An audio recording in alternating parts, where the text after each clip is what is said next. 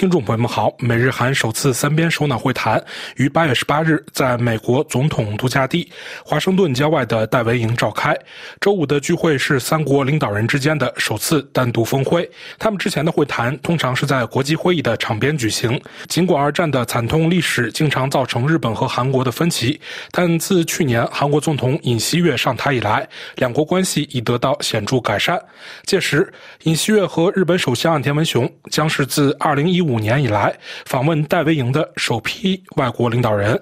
曾于小布什政府期间担任过美国国家安全委员会东亚事务高级主任的北德宁在峰会前分析说。这是前所未有的。在最近的过去，我不知道有多少次三国领导人聚在一起又单独举行会谈。他们通常是在其他国际峰会的间隙聚在一起，而这些并不一定进展顺利。小布什在任内曾非常渴望将美日韩同盟联系在一起，并将改善美日韩关系作为美国对华政策的一部分。他在另一个国际论坛的间隙召开了一次三方会议。韦德宁回以说。事后，小布什总统对我们说：“好吧，那简直像一场拳击比赛，而不是会议。与会的日韩领导人，他们就这样你来我往，针锋相对，敌意十足，根本无视我们的存在。”坦率的说，这样的会议令人尴尬。时隔多年后，就拜登首次将日韩领导人单独聚在一起，韦德宁直言：“我们已经走过了漫长的道路。”拜登政府方面为此次历史性会议也是进行了多场预热活动，强调其将带来长期的影响，以应对地区内新的安全需要及提升美日韩三国接下来在经济、科技和供应链等多重领域的共同合作。美国国务卿布林肯周二在国务院主持新闻发布会时介绍称。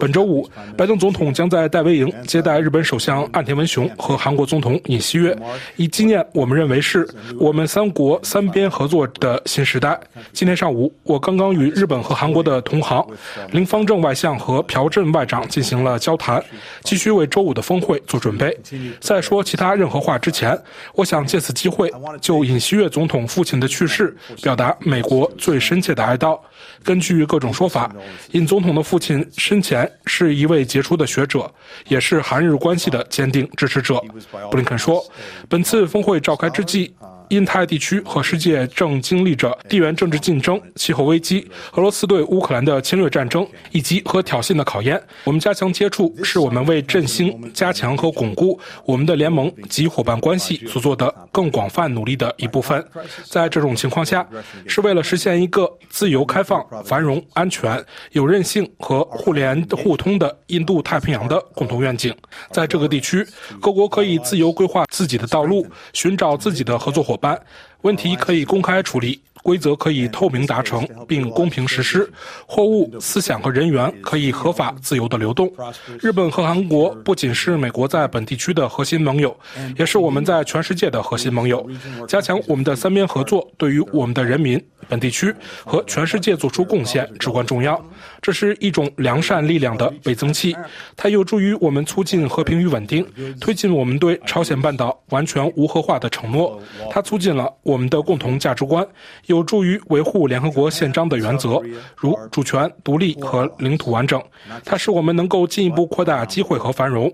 这正是拜登总统主办这次历史性会议的原因。这是2015年以来外国领导人首次访问戴维营，也是我们三国之间的首次独立峰会。从实体安全到经济安全，从人道主义援助到发展融资，从全球卫生到关键技术和新兴技术，三国领导人将有机会共同探讨并加强在各种共同优先事项上的务实合作。布林肯说：“这是我多年来一直密切关注的问题，即在美国、日本。”韩国之间建立合作关系，这要追溯到我担任副国务卿的时候。在2015年和2016年的两年时间里，我举行了六次三边会议，其中一次包括时任副总统拜登的参与。作为国务卿，我又召开了六次三边会议，以深化和加强我们的合作。当然，前副国务卿舍曼也积极参与了与日韩两国的三边合作。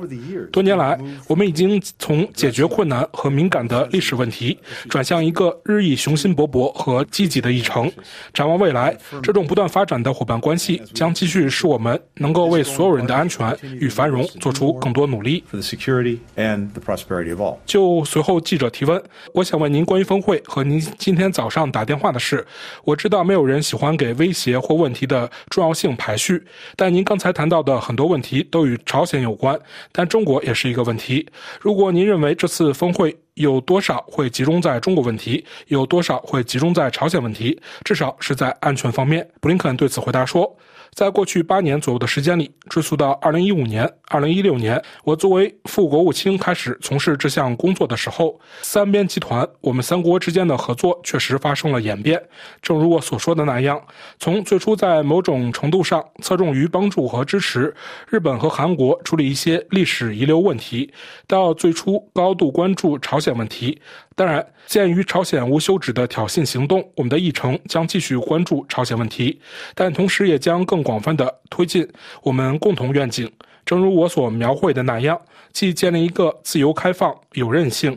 安全、互联互通的印度太平洋。因此，我认为你们将在本次峰会上看到的大部分内容都是具体的倡议。这些倡议涉及这一积极议程的广泛内容，包括安全问题，包括经济安全问题，也包括诸如发展援助协调、人道主义援助协调、新兴技术的使用协调、更多三国人民之间的交流协调等内容。因此，我不认为有任何一件事会占主导地位。但当然，我们各自双边同盟的核心，以及我们作为三个国家共同开展工作的核心是安全问题。再说一遍，我不想提前预告周五会发生什么，但我想你们会看到，我们正采取一些非常具体的措施，以加强我们的能力，保障我们作为三个国家的安全，以及更广泛意义上的印太地区的安全。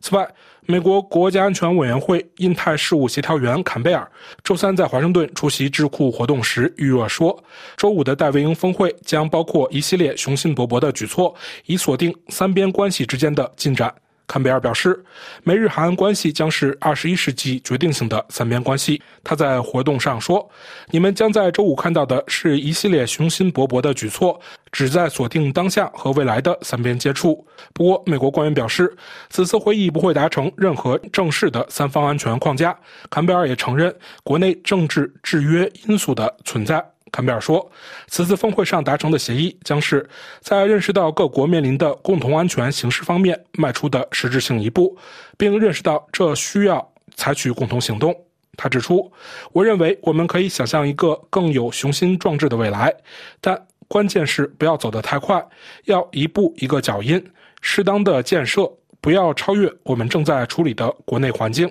坎贝尔强调。三方将探讨如何扩大安全合作，但这样做要谨慎、小心和负责任。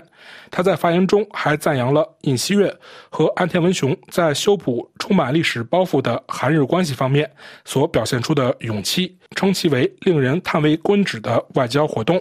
坎贝尔说：“此次戴维营峰会的目的是努力将这一理念融入到我们的政治中，使三国中任何一国的领导人都难以退出。”在被问及北京方面批评美方正在建立一个针对中国的小北约时，坎贝尔表示，华盛顿是在回应印太地区国家希望抵消中方压力的需求信号。坎贝尔说，他们在许多方面都感到了难以想象的压力，经济、外交和军事上的压力。他补充说，该地区国家在过去半个世纪中繁荣昌盛，不希望看到秩序被破坏。几位美国官员表示，鉴于北京在全球经济一体化中的作用，拜登政府并不鼓励日韩两国与中国脱钩。不过，一位美方官员说，华盛顿确实希望提倡供应链的韧性，特别是在经历了新冠疫情大流行之后，并帮助盟国避免在关键商品和材料方面过度依赖任何一个国家。坎贝尔在活动上提及，我们将投资技术建立一条三项热线电话，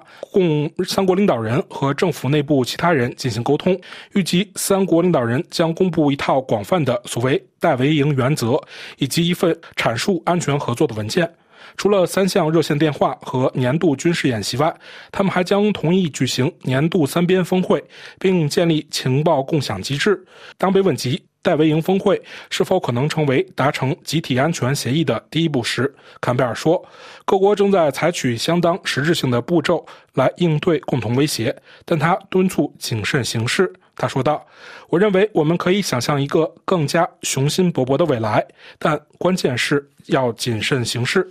首尔方面，周二是朝鲜半岛庆祝日本殖民统治结束七十八周年的纪念日的光复节。尹锡悦当天在发表光复贺词时，强调了韩美日合作的重要性。他特别指出。当今的日本已是同韩国共享普世价值、追求共同利益的伙伴，相信韩日两国将能作为安全和经济合作伙伴，开展面向未来的合作与交流。尹锡悦在讲话中说：“自我上任以来，我的政府一直积极寻求与那些共享自由、人权和法治等普世价值观的国家，在安全和尖端技术方面开展合作。韩美同盟源于普世价值观。”是和平与繁荣的同盟。韩国和日本现在是共享普世价值、追求共同利益的伙伴。作为在安全和经济领域开展合作的伙伴，韩国和日本将能够共同为全球的和平与繁荣做出贡献，同时以面向未来的方式开展合作与交流。值得注意的是，韩美日三边安全合作在韩半岛和本地区的重要性日益增强。为了从根本上阻止朝鲜的核威胁和导弹威胁，韩美日三国必须在侦查资产方面密切合作，同时共享朝鲜的核武器和导弹数据。日本政府向联合国军司令部提供的七个后方地址基地是阻止朝鲜入侵韩国的最大威慑力量。北朝鲜的再次入侵将引发联合国军司令部自动和立即的干预与报复，而联合国军司令部在日本的后方有足够的装备，具备必要的陆海空能力。联合国军司令部是国际团结的典范，在坚决捍卫韩国在一面旗帜下的自由方面发挥了关键作用。三年后。将在戴维营举行的韩美日峰会，将在三国合作中树立新的里程碑，为韩半岛和印太地区的和平与繁荣做出贡献。韩半岛和印太地区的安全与大西洋和欧洲的安全息息相关，相应的，加强与北约的合作也非常重要，因为韩国的安全与印太地区、大西洋、欧洲和世界的安全非常一致。韩国应该在世界各地开展负责任、有贡献的外交。这不仅是为全球自由、和平与繁荣做出贡献的一种方式，也是促进韩国自身自由、和平与繁荣的一种方式。韩国政府将其资源和努力投入官方发展援助、国际发展项目以及援助乌克兰的自由与和平。最终促进韩国的自由、和平与繁荣，在坚定不移地实施以压倒性武力建设和平的大胆构想同时，我的政府还将与国际社会共同努力，促进朝鲜政权停止推进核岛计划，走上对话与合作的道路，为人民带来更好的生活。